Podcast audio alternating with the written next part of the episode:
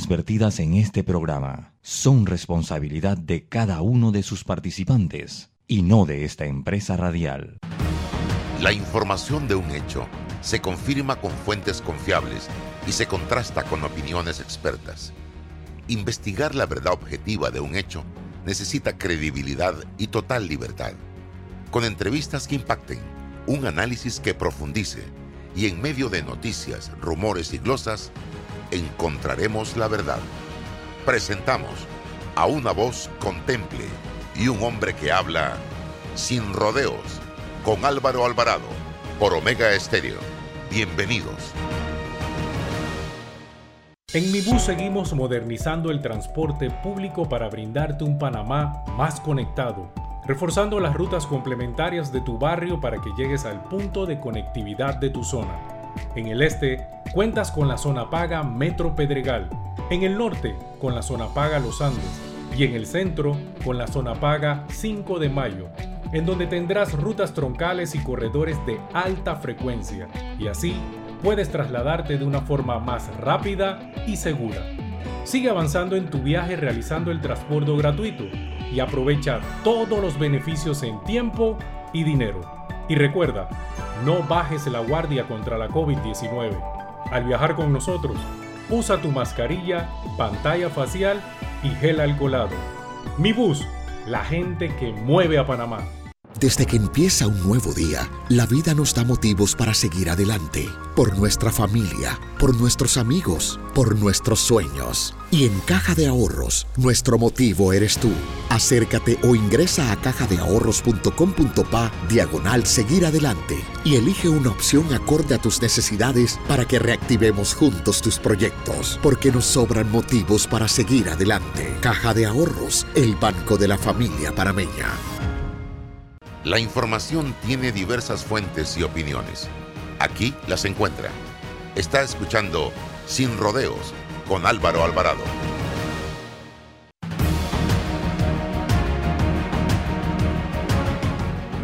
¿Qué tal mis amigos? Tengan todos muy buenos días, bienvenidos. Estamos listos ya en este su programa Sin Rodeos a través de Omega Estéreo y también estamos en nuestras redes sociales, en Instagram, estamos en YouTube, en Facebook, en TikTok y en Twitter, transmitiendo para todo el país y mucho más allá.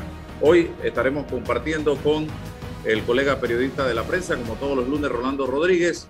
Hay temas interesantes. El primero de ellos, lo acontecido ayer, Rolando y oyentes, amigos, eh, donde Agustín Lara, el subdirector del registro público es acribillado a tiros en un incidente aquí en la ciudad capital de Panamá.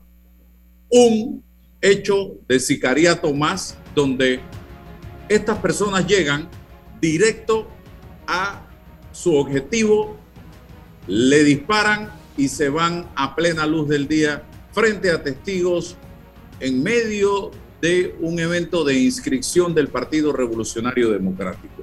Ayer la dirección de este colectivo político a cargo de Pedro Miguel González hizo un comunicado donde planteaba que hay que ponerle un alto a la penetración de la mafia, del crimen organizado en la política panameña.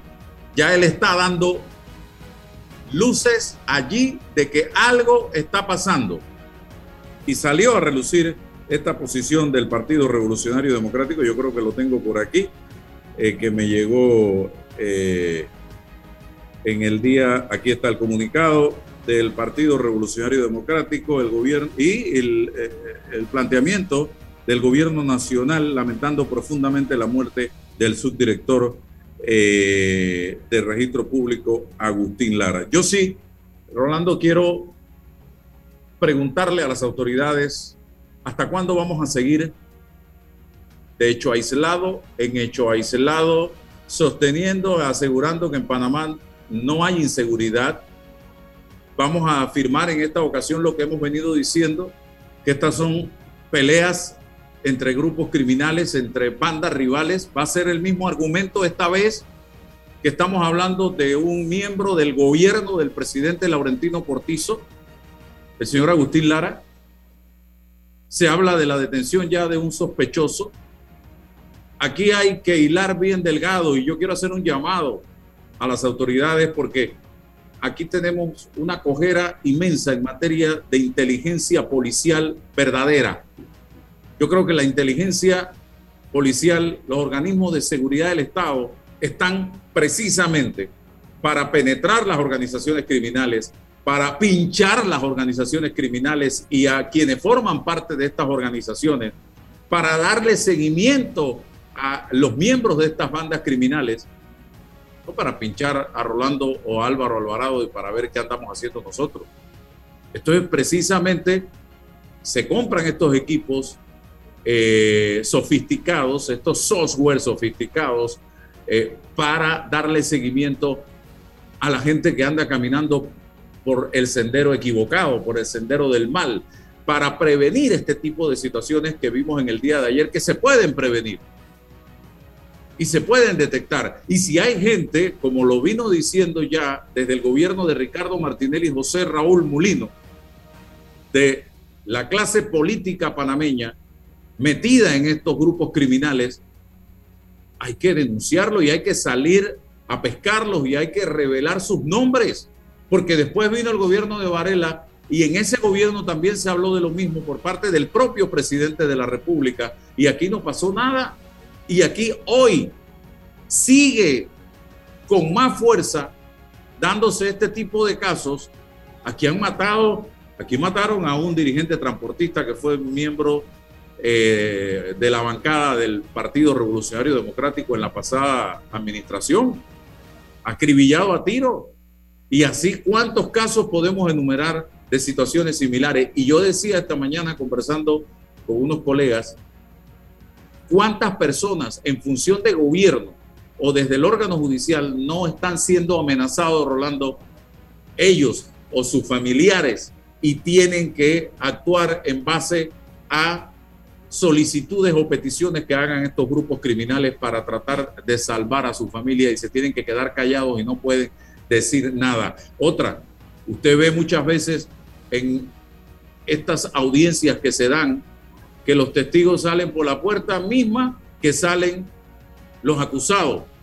Aquí no se dio el caso recientemente y hablando de justicia del señor Popi Varela y el señor Ricardo Martinelli, los dos salieron por la misma puerta, testigo eh, en ese momento imputado, y se enfrascaron en la puerta del, de la sala de, Plaza Ágora, allá donde estaba la antigua CIR, donde está el sistema penal acusatorio.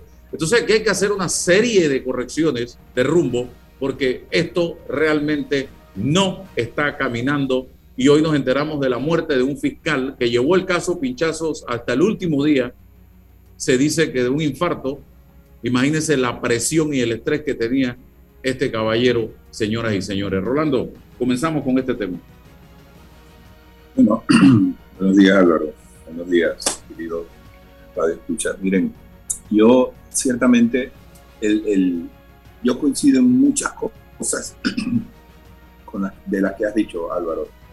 Y, y una de las cosas que más me preocupa es la falta de una política de seguridad nacional.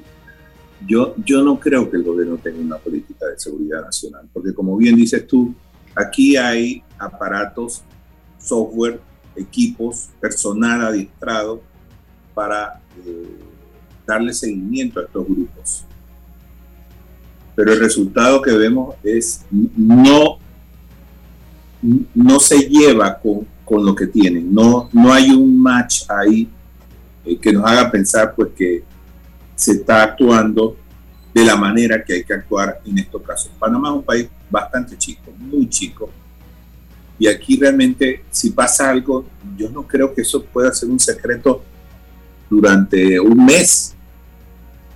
Eh, en ese mundo siempre eh, la, gente, los, los pandilleros son personas que tratan de divulgar qué hicieron. Entonces, no entiendo muy bien por qué el gobierno no tiene una política definida que nos pueda presentar y decir, nosotros estamos estamos haciendo esto. Porque una política de, seguridad ciudadana no solamente incluye la represión, sino también incluye la, la prevención. Y yo no veo eso en, en, nuestro gobierno. Por otro lado, eh, yo sí tengo que decirte, Álvaro, que los partidos políticos son un lugar donde cualquier narco quisiera estar. Y la razón es muy sencilla, y es que el mismo partido político lo blinda. Las influencias que tienen sus políticos puede llegar hasta la corte. Así que es mucho más cómodo estar o despachar desde el, desde el gobierno sabiendo que hay un grupo de personas que lo va a defender. Eso pasó en el gallero. Eso pasó en el gallero. Entonces, no nos podemos dar golpes de pecho tratando de decir que hay que parar esto cuando nosotros mismos somos responsables de esto. Yo, no, le veo mucha, mucha eh, eh, interés a los partidos políticos de resolver esto. ¿Qué hacen los partidos políticos para parar el ingreso de esta gente dentro del engranaje gubernamental y político? No hacen absolutamente nada. De hecho, creo que hasta los llevan, porque no, no, no ha pasado mucho tiempo, recordarás que hace poco querían que fue el, el proceso de donación para las campañas políticas fuera más oscuro de lo que es hasta ahora. O sea, darle más opacidad a ese asunto. Entonces, ¿por qué hay que darle opacidad a ese asunto? ¿Por, ¿Por qué hay que tapar quién dona a un partido político? Sencillamente porque allí hay cosas que causan vergüenza o causan eh, eh, malestar a la población.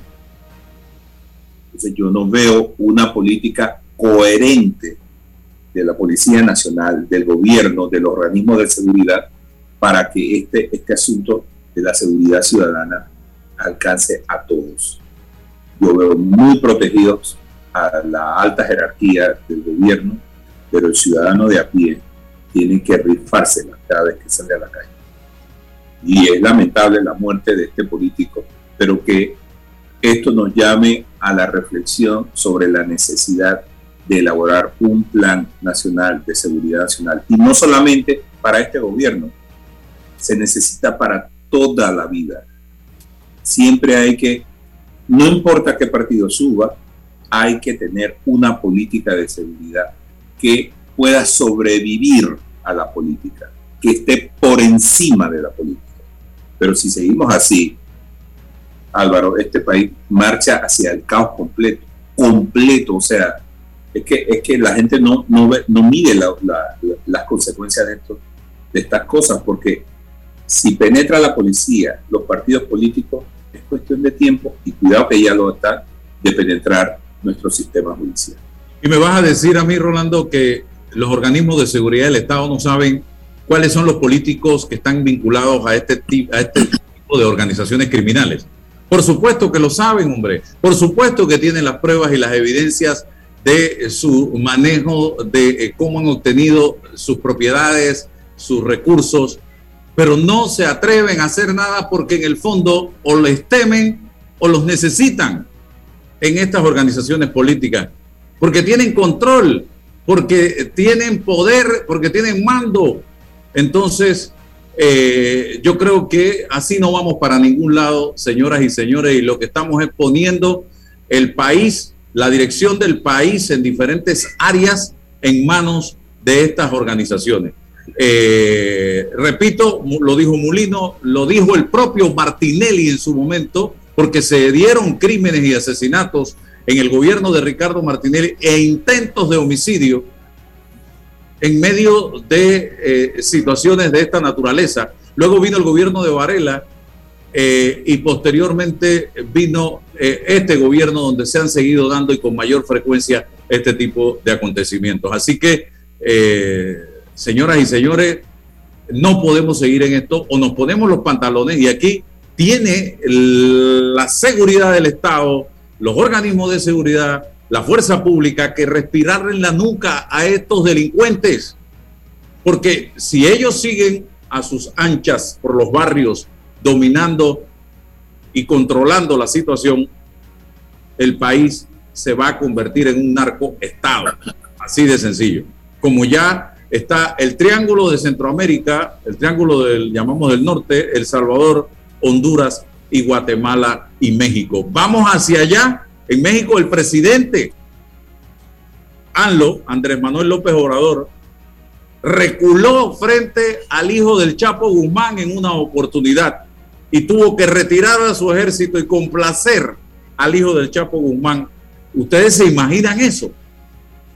Entonces nosotros no podemos seguir eh, eh, eh, sometidos a este tipo de situaciones que se vienen dando. Yo no estoy diciendo aquí que lo que se dio ayer tiene este tipo de vinculación, pero es lo que nos han querido plantear a través de los últimos acontecimientos donde cada vez que muere una persona acribillada a tiro, nos dicen esas son peleas de bandas criminales.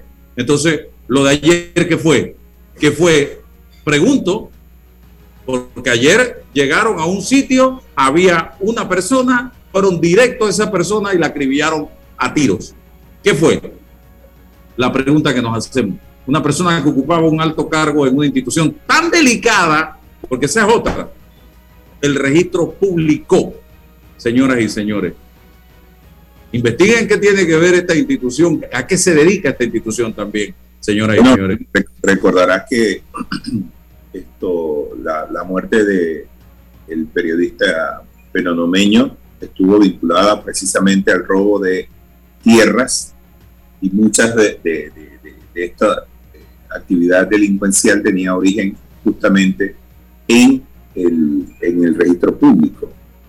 Así que sí, es unas, eh, el, el registro público debería ser una institución de seguridad nacional por el sencillo hecho de que tú si manipulas los documentos que están allí puestos, tú te puedes apropiar de tierras, de propiedades, de inmuebles, justamente por, por, porque no se protege lo suficiente. Entonces sí, esta es, una, esta es una institución muy delicada y hay que prestarle atención a esta institución. Definitivamente que aquí se han dado serias denuncias de situaciones a nivel de esa institución históricamente. Así que lo dejo allí. Yo no soy investigador, no soy fiscal, le tocará a las autoridades investigar por dónde anda tabla en este sentido. Pero hoy es un día importante ya que eh, uno de los hijos del expresidente de la República, Ricardo Martinelli, Luis Enrique Martinelli Linares, debe estar siendo trasladado en las próximas minutos o, u horas a Nueva York desde Guatemala, donde se le inicia se le debe estar realizando una audiencia en lo que va a ser el inicio de un proceso en su contra por eh, supuesto blanqueo de capitales eh, vinculados a el pago de sobornos de la empresa brasileña Odebrecht. Ayer tuvimos acceso en horas de la tarde a un artículo aparecido en el Wall Street Journal firmado por la periodista Mari Anastasia O'Grady Dice, los hijos del expresidente panameño Ricardo Martinelli se encuentran dentro del edificio de la Corte en la ciudad de Guatemala. Un tribunal panameño de tres jueces absolvió la semana pasada al expresidente Ricardo Martinelli de los cargos de haber ordenado la escucha ilegal de unos 150 ciudadanos durante su mandato en el 2009-2014, pero con la inminente extradición estadounidense de sus dos hijos de Guatemala, quienes enfrentan cargos de lavado de dinero en la Corte Federal de Brooklyn, Nueva York, los problemas de Martinelli pueden estar lejos de terminar, dice este artículo. Los problemas legales del señor Martinelli en el país y en el extranjero son problemas no solo para la familia. Tanto el caso de las escuchas telefónicas como el caso del Departamento de Justicia amenazan con proyectar una sombra oscura sobre el Estado de Derecho en uno de los países estratégicamente más importantes del hemisferio occidental y dañar su imagen como destino de capital. La ley panameña prohíbe la extradición de sus ciudadanos, pero los hijos de Martinelli estaban en Guatemala cuando fueron arrestados el verano pasado. Lucharon contra la extradición, pero parecen haber fracasado. Esta semana se espera que Luis Enrique Martinelli Linares sea enviado a Nueva York y las noticias apuntan a que Ricardo Alberto Martinelli Linares no se quedará atrás, dice la nota. Los hermanos enfrentan cargos por lo que el Departamento de Justicia alega en un comunicado de prensa de julio del 20 fueron sus roles en un esquema de soborno masivo y lavado de dinero que involucra a Odebrecht, un conglomerado de construcción global con sede en Brasil. Los lectores de esta columna recordarán que en el mismo comunicado de prensa la justicia manifestó que los hermanos presuntamente actuaron como intermediarios por aproximadamente 28 millones en pagos de soborno realizados por y bajo la dirección de Odebrecht a un entonces alto funcionario del gobierno de Panamá, que era un pariente cercano de los acusados. La identidad de ese familiar no se ha hecho pública. El agente especial del FBI que presentó la denuncia y la solicitud de arresto solicitó que los documentos relacionados fueran sellados para proteger la investigación criminal en curso, que no es pública ni conocida por todos de sus objetivos. Los hermanos Martinelli mantienen su inocencia y como dejó claro el Departamento de Justicia en su comunicado de prensa, los imputados se presumen inocentes hasta que se apruebe su culpabilidad. Afortunadamente tendrán su día en la corte. También lo harán los panameños que esperan conocer el nombre del familiar que ocupaba un cargo destacado en el gobierno y era el beneficiario de los presuntos sobornos. En Panamá, el expresidente Martinelli se ha negado a cooperar con los fiscales, dice el artículo del Wall Street Journal, que investigan el escándalo de Odebrecht, pero la decisión del tribunal en el caso de las escuchas telefónicas ha alarmado a los defensores de la democracia preocupados por la independencia del Poder Judicial. No hay duda de que el gobierno de Martinelli ultimó utilizó, perdón, métodos siniestros contra los ciudadanos, dice este artículo. Dos exsecretarios ejecutivos del Consejo de Seguridad Nacional de Martinelli fueron condenados en enero del 19 por emplear software espía electrónico sofisticado comprado por el gobierno de Martinelli para interceptar comunicados, comunicaciones privadas ilegalmente. Han pedido a la Corte que revise el veredicto. Ambos se negaron a testificar en el juicio de Martinelli, pero ocho panameños, entre ellos un periodista, adversarios políticos y empresarios declararon que varios mensajes privados interceptados por el gobierno y presentados como prueba en el juicio eran auténticos y les pertenecían. Algunos estaban en forma de correos electrónicos y otros eran grabaciones, dice el artículo. El fallo de la Corte de la semana pasada de que la Fiscalía no probó el papel directo del presidente en el espionaje sorprendió a la nación porque tenía la costumbre de alardear en público y supuestamente en privado de su capacidad para reunir inteligencia. En el 2012, durante la Asamblea Anual de Accionistas del diario más importante de Panamá, la prensa, el señor Martinelli, el mismo accionista, tomó la palabra para quejarse de la cobertura del periódico sobre su administración.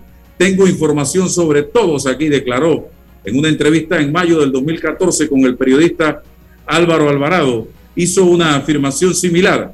Créanme, tengo el expediente y los antecedentes de todos y de todo en este país. Sé que cada uno ha hecho y lo que ha hecho. El señor Martinelli dice, el artículo mantiene su inocencia en el caso de las escuchas telefónicas, alegando que el testimonio en su contra era político. Ahora dice estar complacido con la extradición pendiente de sus hijos porque les dará la oportunidad de demostrar su inocencia. Mientras tanto, el magnate de los supermercados ha anunciado su intención de postularse nuevamente en el 24. Su historial como populista no lo perjudicará y un campo fragmentado podría funcionar a su favor si, por otro lado, los valores de transparencia e igualdad bajo la ley tienen prioridad para los votantes, estas probabilidades podrían cambiar. ¿Qué dice usted, don Rolando? Bueno, ciertamente yo recuerdo esa vez, yo estaba presente en esa asamblea y efectivamente eso fue lo que dijo Martinelli, señalando a la junta directiva. Tengo información de todos ustedes. ¿Qué te puedo decir Álvaro? Yo hoy, hoy ciertamente coincido con, con la periodista porque eh, Martinelli no está tan cerca de salir, de haber salido de salir de sus problemas legales. Y ahora obra en contra el hecho de que sus hijos van a ir a, una, a la Corte del Estado de Nueva York y ciertamente allí se van a saber muchas cosas. Eh, tenemos que recordar que hace muchos, hace, bueno, hace varios años atrás, eh, el Departamento de Justicia reveló pues que Odebrecht había pagado eh, coimas a funcionarios de muchos países y en el caso específico de Panamá dijo que le había pagado a dos personas, parientes cercanos de un alto funcionario del gobierno de Panamá. Eso, eso fue hace años, creo que fue en el 17, eh, que, se, que se habló de este caso, el Departamento de Estado de, de Estados Unidos. Es decir, que desde entonces los norteamericanos habrían estado eh, investigando este caso y esto, el corolario pues ha sido la detención de dos eh, hijos del expresidente Martínez. Eso, eso, aunque es una parte pequeña de todo el caso, sí es significativa porque eh, sus testimonios van a ser importantes para justamente ilustrar cómo en Panamá se pagaban coimas a funcionarios.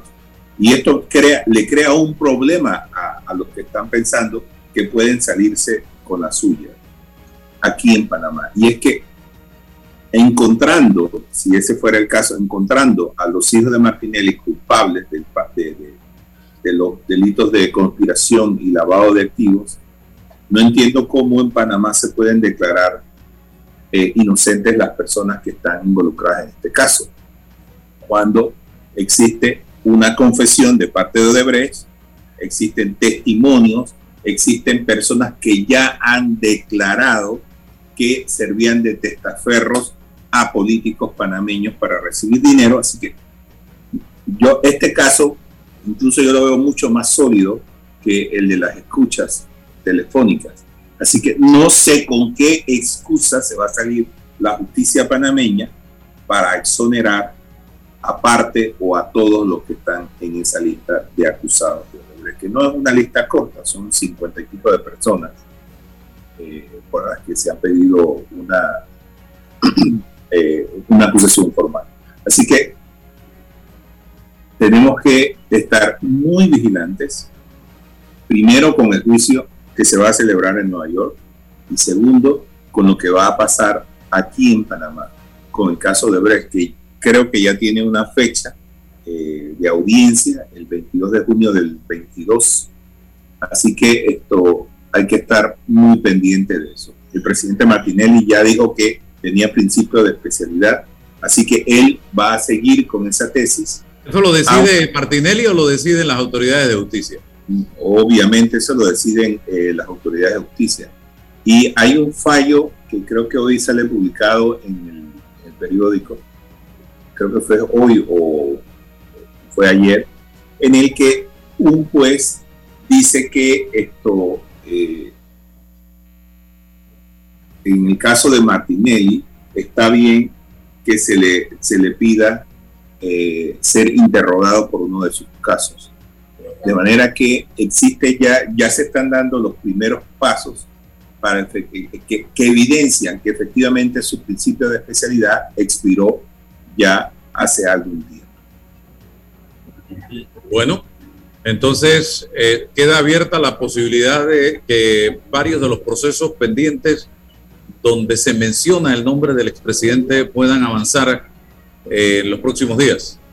Sin duda alguna, yo, yo creo que la estrategia de Martinelli va a ser insistir en el hecho de que él goza de el principio de especialidad, pero las, lo que estamos viendo en, los, en, el órgano judicial es que eso está siendo obviado porque ya él mismo cumplió los requisitos para eh, despojarse del, de ese principio. Eh, yo no soy abogado ni nada de esto, pero lo que está haciendo los jueces es continuar con los casos en los que él está mencionado. Esto significa que el principio de especialidad no es un asunto relevante o los jueces creen que ya él no goza de, esa, de ese beneficio. Bien, entonces a estar pendientes definitivamente, señoras y señores, de todo lo que vaya a suceder. Eh, aquí hay mucha tela que cortar, eh, la historia eh, sigue su curso. Vamos a ver lo que suceda en los Estados Unidos con los hermanos eh, Martinelli y Linares. Eh, hoy comienza una nueva etapa en este proceso que comenzó con su detención en Guatemala. Y acá viene lo, lo, interesante, porque primero, primero que todo, eh, ellos acaban eh, a ser trasladados primero, es Luis Enrique, el día de hoy se espera luego el traslado de Ricardo.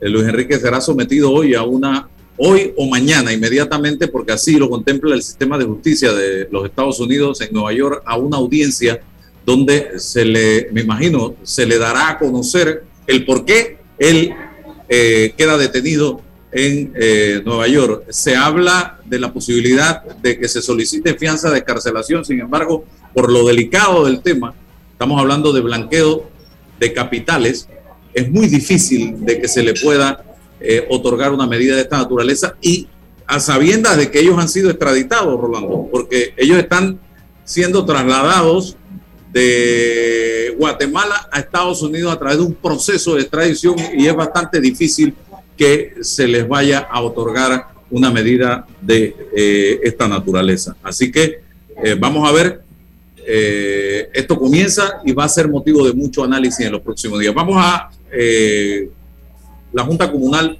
de Bellavista, pero es Bellavista de la comarca, allá en, en el área comarcal. Tengo a Neri Otero, con nosotros. Vamos a ver el video. Si Neri ya se conecta. Eh, vamos a ver. Ahí está. Eh, ella es la juez de paz de eh, es el corregimiento Neri de Bellavista. Exacto, es correcto. Corregimiento pertenece, de Bellavista. Pertenece a el distrito de Tolé, provincia de Chiriquí. Ok. ¿Qué pasa? Que Rolando, allá mientras acá se estaban dando algunos acontecimientos en Colón con el grupo Cuco, eh, que protestaba por diversas razones, reivindicaciones. Eh, allá en el área de Tolé y en la carretera panamericana salieron un grupo de eh, indígenas a protestar. mucha gente pensó que se trataba de gente que estaba pidiendo bonos o carreteras en el fondo lo que había es un tema de tierras, porque se habla de que una persona se ha, ha invadido una tierra de propiedad privada y ya tiene años de estar en esta tierra y los propietarios de esta tierra han hecho todo lo humanamente posible para recuperar su tierra y les ha sido bastante complicado y difícil. ¿Es así, señora juez? Sí, buen día, licenciado Álvaro Alvarado. Buen día a su respetada audiencia. En efecto, como usted lo menciona, Bellavista es un, uno de los nueve corregimientos del distrito de Toledo. Bellavista no pertenece a la comarca, está fuera de la demarcación comarcal, como también lo está las tierras eh, cuya propiedad es privada, ubicada en la comunidad de Tabasará, corregimiento de Bellavista, eh, sí, a orillas de la vía panamericana. El código de ubicación es el 4B01, folio número 8203. Como mencioné anteriormente, pues aquí lo que se dio fue un lanzamiento por intruso, luego se da el desalojo por desacato, porque estas personas de la etnia Bugle nuevamente pues invadieron dicha propiedad a la cual usted menciona, el propietario ha hecho todo lo humanamente posible para recuperarlas. Ok. Tengo entendido, eh, señora juez, que antes de la pandemia se firmó un acuerdo en el que estaba la persona esta, una dama, una indígena, que es la que se ha tomado estas tierras privadas, estaba el representante de la religión Mamatata, eh, estaban los dueños de eh, la propiedad, estaba el esposo de la señora, y luego de llegar a estos acuerdos, de sentarse en la mesa, redactarlos, la única que no firmó fue la señora. Se echó para atrás después que había llegado a un acuerdo con la mediación incluso eh, de ustedes, tengo entendido. Así es, ella eh, en varias ocasiones por parte del propietario se acercó primeramente con ella antes de venir al despacho a poner la denuncia. En este caso, pues este proceso inicia en el 28 de junio de 2019 aquí en el juzgado de paz. ya antes de venir acá, el propietario había entablado varios diálogos con la señora Clementina, le había ofrecido unos, unos acuerdos a los que ella, pues de varias, eh, varias veces le dijo que sí, que lo iba a firmar y el día del acuerdo, efectivamente, pues ella no firmó, pero sí firmó en ese entonces el abogado que lo representaba, el señor, creo que de Derechos Humanos, y también el reverendo de la iglesia Mamatata, el señor Santiago Rodríguez fueron los que firmaron, pero ella pues se negó a firmar y continúa aún en, en dichas tierras. O sea que quienes fueron testigos y parte de esta negociación estaban claros y estaban de acuerdo con el documento que luego ella se negó a firmar. La razón por la que se negó a firmar, ¿cuál era? Bueno, eh, las personas, ya le digo, el reverendo de la iglesia Mamatata, a la cual ella manifiesta pertenecer y representar como líder, estaba de acuerdo en, el, eh, firmarlo, sin embargo, pues ella se negó rotundamente, manifestando que ella pues está allí eh, más que todo para proteger el recurso hídrico en contra del proyecto hidroeléctrico Barro Blanco, que ya está eh, trabajando, funcionando hace mucho tiempo.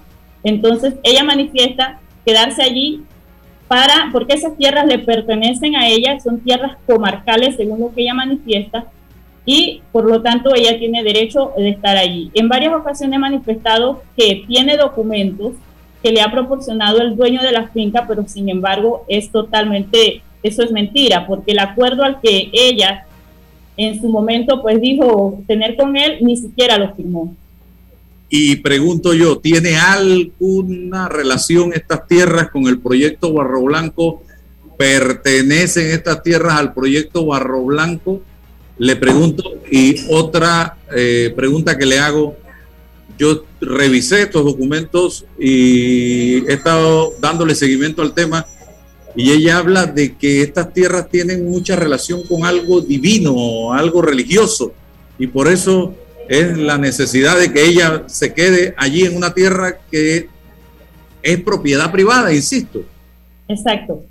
Eh, estas tierras son propiedad privada, no son propiedad ni del proyecto hidroeléctrico Barro Blanco, ni son tierras que están dentro de la demarcación comarcal. Estas tierras están fuera Incluso la señora Clementina Pérez Jiménez no es afectada por el proyecto Barro Blanco, ni siquiera reside en el lugar, ni aún aquí donde está el, campamento que, mantiene ah, en la propiedad privada, ya que ella tiene residencia en el área de Cerro Maíz, de donde es originaria, y en el área de Santiago. Entonces, ella ha querido tomarse estas tierras diciendo, argumentando que es algo divino algo religioso, sin embargo no lo es. El río Tabasará, pues sí, en parte de él está dentro de la comarca, pero acá donde se encuentra el proyecto hidroeléctrico Barro Blanco, no es área comarcal, está fuera de la demarcación. Sí, Rolando, ¿quieres aportar algo? No, la verdad es que este, este asunto del, del robo, de la invasión de tierras, eh, recuerdo que hace poco acaba de ocurrir también otra, otra invasión de tierras aquí en Panamá. Esto es un fenómeno bastante viejo. Así que yo, yo no, es que nunca trato, trato por, por, más que trato de entender la situación, no llevo una conclusión, eh, porque este, este caso siempre, siempre, en, estos casos siempre hay un perdedor, ganan mucho. He visto como invasores hacen anuncios eh, de venta de tierra invadida eh, y esto se ha convertido en un negocio y no hay quien pare este, este tipo de cosas. Entonces, sí es un asunto muy preocupante, señor Huerta, porque eh, ya veo que llevan dos años en esto y no ha habido forma de lograr que esto, esta señora abandone unas tierras pues, que no le pertenecen. y esto sí tenemos que verlo con, era un poco lo que hablábamos con, anteriormente Álvaro y es que esto también tiene que ver con el registro público, pues o sea, se entra allí, eh, se ven las tierras, eh, estas tierras están, ¿cómo se llama? Están eh, baldías, entran, las ocupan, bueno, así hay barriadas completas hechas pues de esta forma. Y, me extraña un poco que el fenómeno se traslade ahora al interior porque no ha sido la costumbre en el pasado, eh, reciente al menos, eh, que este tipo de, acciones se den en estas zonas. Eh, ha habido de este, de este tipo de invasiones, ha habido otras, señora juez. En el área no, en el área pues solamente se tiene conocimiento de, de esta. Usted pues dice allí que el registro público juega un papel importante, así es, pero estas tierras están inscritas en el registro público, esta propiedad privada está inscrita en el registro público, tiene toda su documentación en regla, por lo tanto pues el juzgado de paz, luego de agotar todos los métodos de alternos para la resolución de conflictos, en este caso lo que es la, media, la conciliación, perdón, declaró eh, el lanzamiento por intruso, ya que la señora Clementina eh, nunca presentó títulos explicativos de, que fundamentaran el por qué ella habitaba dichas tierras. Pero hay una cosa que me extraña, señora juez, y es, está probado que la propiedad tiene un dueño, que la señora es intrusa. ¿Por, por qué no se ejecuta la expulsión del intruso?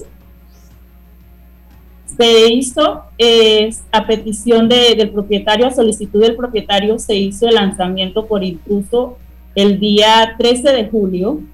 Ellos nuevamente invaden las tierras un 21 de septiembre. Por lo tanto, el juzgado de paz eh, ordena el desalojo por desacato.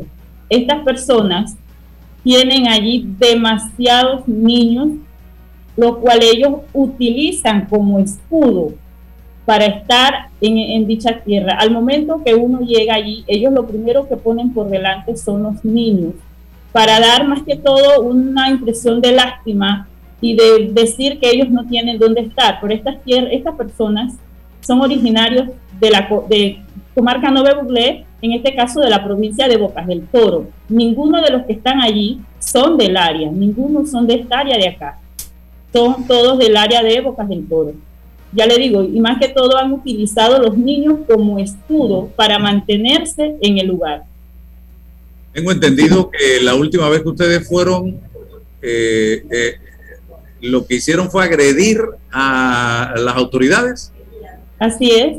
En el momento que llegamos, pues ellos, desde que llegábamos a cualquier, a cualquier diligencia, sea notificación, ellos de una vez tomaban una actitud, se formaban como soldados eh, más que todos los varones al frente con, palos, con machetes, y el día del desalojo pues no fue la excepción, ya ellos estaban preparados.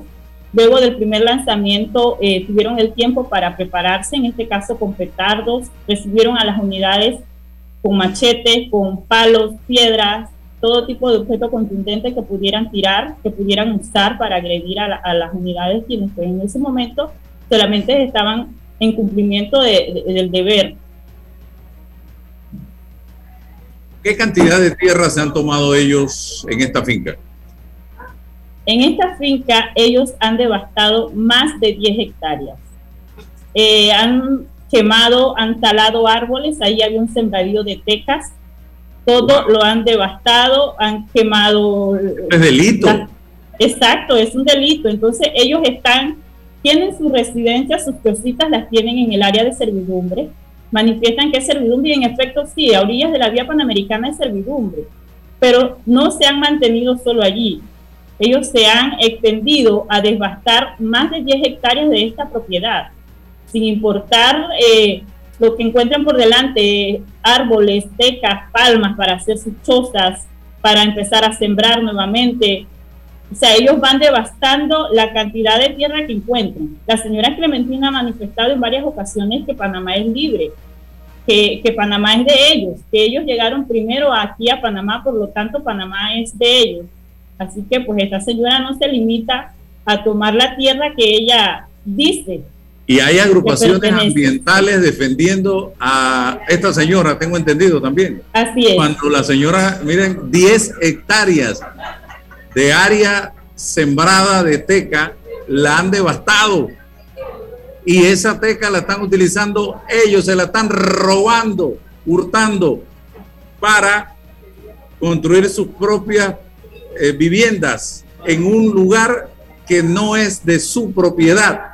Que y yo siempre, y me mantengo y me mantendré en esa lucha en contra de la invasión de tierra. No podemos seguir patrocinando este tipo de situaciones ni en Tolé, ni en Chepo, ni en la capital, porque si lo hacen así en Tolé, en una finca privada, mañana se van a poder meter aquí en el parque de Costa del Este o en el parque de Juan Díaz o en el parque Urracá y van a poder poner allí eh, estructuras de zinc o de palo diciendo que esto es propiedad mía, pues se acabó, y porque yo necesito una casa. Y eso no puede ser, señoras y señores, eh, ni aquí en Panamá, ni en Tolé, ni en Darién, ni en Chitré, ni en Chiriquí, ni en ningún lado. Eh, pues de paz. Así es, eh, en este caso, como usted dice, necesito una casa, pero estas personas tienen su tierra en la comarca, como manifesté anteriormente la señora Clementina, tiene su terreno en el área de Cerro Maíz, tiene tierras en Cerro Balsa, tiene residencia en Santiago. Ella no necesita estas tierras acá. Ella solamente utiliza. más que todos nosotros. Exacto. Ella solamente utiliza esta, estas personas y más que todo a los niños para, para, dar, para dar lástima. Y no está afectando solamente al, propietario de la finca, a los vecinos del lugar, porque se han visto afectados por cortes de tubería, empiezan a tirar piedras a las casas, ya están afectando no solo ya, no menciono al propietario, sino han ido más allá con los vecinos del área. ¿Y la autoridad dónde está, Rolando? La pregunta que yo, yo me hago, o sea, este país puede funcionar así propósito de autoridades, esto ya eh, las autoridades norteamericanas llegaron a la base en Guatemala, así que ya empezó el proceso, eh, por lo menos la preparación para el traslado del señor Luis Enrique a Nueva York.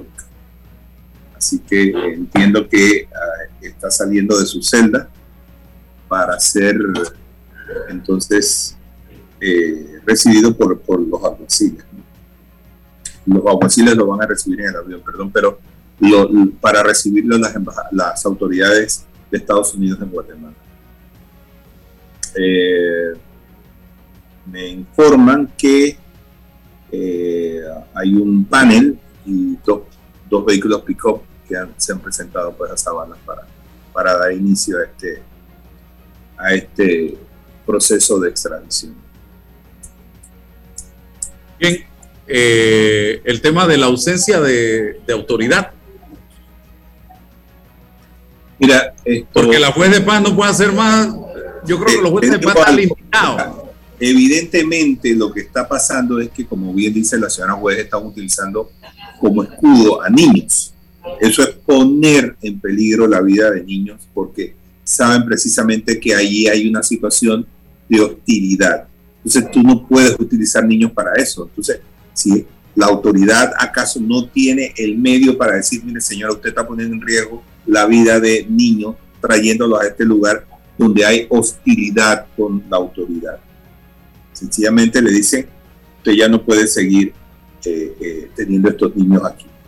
Eh, yo, yo, creo que eso sería una, una salida, evitar que sigan utilizando a los niños para. Pues en este caso estuvo CENIAF, CENIAF ha estado en, la, en el primer lanzamiento, en el segundo desalojo, y lo que la señora Clementina manifiesta es que cada niño que se encuentra en el lugar está bajo la responsabilidad de sus padres. Cada niño que está allí está con su papá y con su mamá. Pero entonces ellos reclaman derechos, pero son los primeros los que están violando los derechos de estos niños, porque estos niños en esta área no tienen acceso a ningún servicio básico. Allí no, no hay agua potable, no hay no tienen ni letrinas, eh, no tienen acceso a la educación, no tienen salud. Todos estos derechos a los que ella habla son ellos los primeros que se los están negando a los niños. No, y, y miren, miren las incongruencias en una democracia como la nuestra, tan débil. Tú tienes una tierra, haces todo el proceso para registrar ese terreno y estar en regla. Llegan 10 personas y se te meten a la tierra, o 5 o una, y tú tienes que hacer una serie de trámites y procesos para poder sacar a los intrusos de tu tierra y tener hasta concesiones con esas personas y negociar con esas personas que llegaron a tu casa, se metieron a tu casa a invadir tu casa. Entonces, yo no, eso, eso a mí no me cabe en la cabeza que yo tenga una casa en el interior, un terreno en el interior, que yo mantengo limpio, lo tengo cercadito y de repente llega un grupo de invasores y yo tenga que gastarme dinero que no tengo para poder expulsar a esa gente de mi propia tierra. Y todos estos dolores de cabeza, señoras y señores, que esto genera y que esto ocasiona. Esto no puede ser, hombre. Y si estuviéramos hablando de una persona que no tiene nada, pero estamos hablando de una persona que tiene casa en Veragua, que tiene tierras en la comarca en un lado, que tiene tierras en la comarca en otro lado. O sea, que tiene perfectamente de dónde vivir y que ahora dice que esta tierra ella está ahí por asunto divino de su religión. Imagínese usted. Yo no entiendo sinceramente. Yo creo que así no se hace democracia. Democracia se hace respetando las leyes de este país. Y si no promovemos el respeto a la propiedad ajena, esto es por gusto, porque hoy es en esa tierra, mañana será en el Parque Urracá y luego será en el Parque eh, de, Santana y ahí nos vamos hasta el Parque Catedral y allí nos vamos a, encontrar con invasores de tierra en el gazebo del Parque Catedral. Así que, eh, ¿hay alguna información, Rolando? Eh, sí, entiendo que eh, ya ah, la caravana con Enrique ha salido de la, de la, la base, así que me imagino que irán, si no hay una escala, irán al aeropuerto internacional de Aurora para tomar entonces el avión. Bien, avanza entonces este tema y acá me dice una, miren, estas son las mentalidades que yo no comprendo. Dice, la tierra no es de nadie, es de Dios. Todo lo que hay es prestado. No seas egoísta y ambicioso. La ley divina existe, ¿ok? Bueno, eso se le aplica a la señora esta. Ajá, exacto. Vamos a decirle al señor Castro Verde que se le lleve a la señora Clementina para su casa y se la dé, la divida, la mitad de la casa de él para la señora Clementina y la otra mitad para, para él. o que el señor se vaya a vivir, o que el señor se vaya a vivir a la casa de la señora Clementina en Veraguas. Eh, también, exactamente, eh, que se meta en la casa, qué bárbaro, que por eso es que este país está como está, por ese tipo de mentalidades. Gracias a Neri Otero, juez de paz. ¿Qué queda por delante brevemente, eh, juez de paz? Sí, claro, este proceso, pues el el propietario continúa con él, esta vez en el Ministerio Público, porque ya hay varios delitos eh, que la Casa de Justicia de Paz no, no le compete, no es competencia nuestra. Pero sí, a usted, eh, licenciado Álvaro, gracias por haberme permitido tener la oportunidad de, expresar, de expresarme y, y dar la información que creo que, que es oportuna en este caso. Así es. Gracias, gracias. Vamos al cambio comercial y regresamos con más. Gracias a la web de paz. En Panama Ports creemos en un mejor país a través del deporte. Panama Ports, unidos con el béisbol chiricano.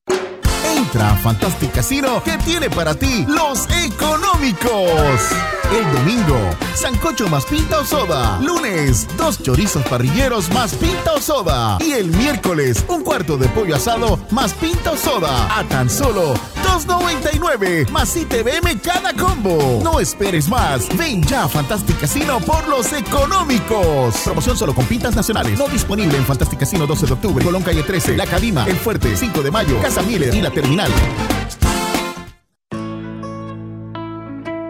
Amo a mi abuelita y a mi abuelito. Por eso cuando viajo en el metro siempre uso mi mascarilla y mi pantalla facial, porque cuidándome yo, los estoy cuidando a ellos. ¿Tú también quieres mucho a tus abuelitos? Bueno, me voy a comer con una estrella. Mm. Espérate, ¿y tu esposa sabe? Claro, ella sabe que la estrella del sabor es American Star y por eso en la casa comemos delicioso. American Star, el tasajo, jamón, chorizos y embutidos más suaves, económicos y con el sabor que le gusta a todos. ¡Oh! ¿Me invitas a conocer esa estrella? Busca la estrella roja y azul American Star, la estrella de tu cocina. Haz tu vida más fácil con De Una, de Caja de Ahorros. La nueva facilidad para enviar y recibir dinero de celular a celular a uno o varios usuarios. Crea colectas para compartir gastos de cumpleaños, viajes, bautizos o cualquier actividad que estés organizando con amigos o familiares. Descarga ya el app Banca Móvil y actívate de una. Caja de Ahorros, el banco de la familia parameña. Déjate llevar por la frescura del pollo melo, panameño como tú. Déjate llevar por la frescura del pollo melo. Variedad y calidad. Melo. Frescura de altos estándares. la calidad es una promesa para llevarte el pollo melo siempre fresco hasta tu mesa. Déjate llevar por la frescura del pollo melo. Por su sabor y calidad lo prefiero.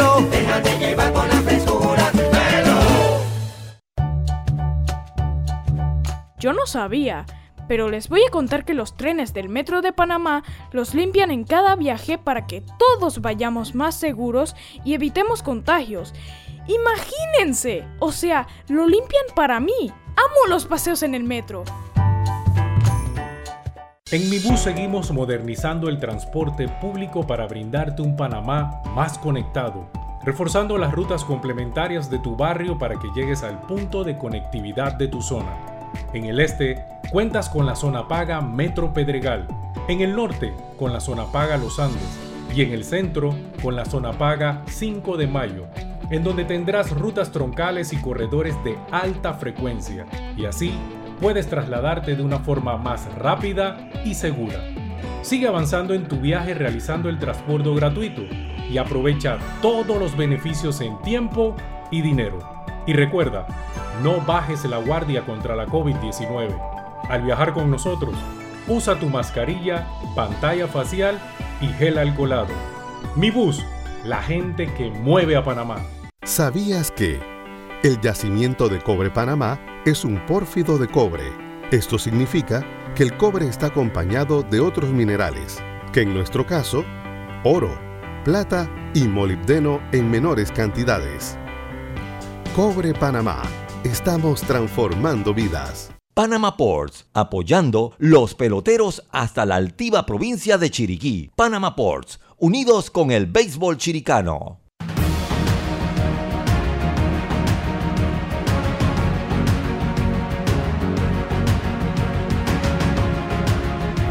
Bien, estamos ya en el minuto final. Dice, eh, me informan ya, como todavía he dicho, Orlando, que eh, está siendo trasladado en este momento eh, Luis Enrique Martinelli Linares al aeropuerto La Aurora para ser extraditado por los Marshall a eh, los Estados Unidos. Es un proceso, ha sido un proceso bastante largo, complejo, que todavía no termina, porque aún después de esta extradición, este traslado, en un charter estaríamos esperando el traslado del hermano Ricardo Alberto Martinelli Linares a eh, Nueva York, a Brooklyn, donde también se le espera para ser procesado por estos delitos relacionados aparentemente con blanqueo de capitales. Así que ya es una historia que está por escribirse, ¿sí? Ya, ya eh, en tu chat tienes una, una fotografía que han empezado ya a circular. Eh, sí sobre esto. Bien, eh, ¿para cuándo se espera el traslado del hermano? Eh, y si el caso será tratado por separado, ¿qué información manejas tú, Rolando? Ah, yo entiendo que son dos casos separados. Eh, en el caso de Luis Enrique de, de, Ricardo Alberto Martinelli Linares, él se ganó al proceso, renunció a toda su defensa y se ganó al proceso de extradición pero no van a salir juntos. Hoy sale su hermano menor hacia Nueva York y probablemente en los próximos días o semanas esté saliendo eh, Ricardo Alberto. Eh, por lo que he escuchado, no van a estar juntos eh, allá, pero es una cosa que deciden las autoridades norteamericanas. Este proceso empieza hoy para el señor Luis Enrique en Estados Unidos, o más bien eh, creo que continúa, porque como bien sabes, pues ellos ya habían tenido contacto con, con las autoridades federales de Estados Unidos para ver su caso antes de, de llegar a Guatemala. Bien, se nos ha terminado el tiempo, don Rolando y amigos que nos han distinguido con su sintonía. Mañana a las 8 y 30, si Dios nos da permiso, estaremos nuevamente con ustedes. Que tengan un excelente día. Hasta mañana. La información de un hecho se confirma con fuentes confiables y se contrasta con opiniones expertas. Investigar la verdad objetiva de un hecho necesita credibilidad y total libertad. Con entrevistas que impacten, un análisis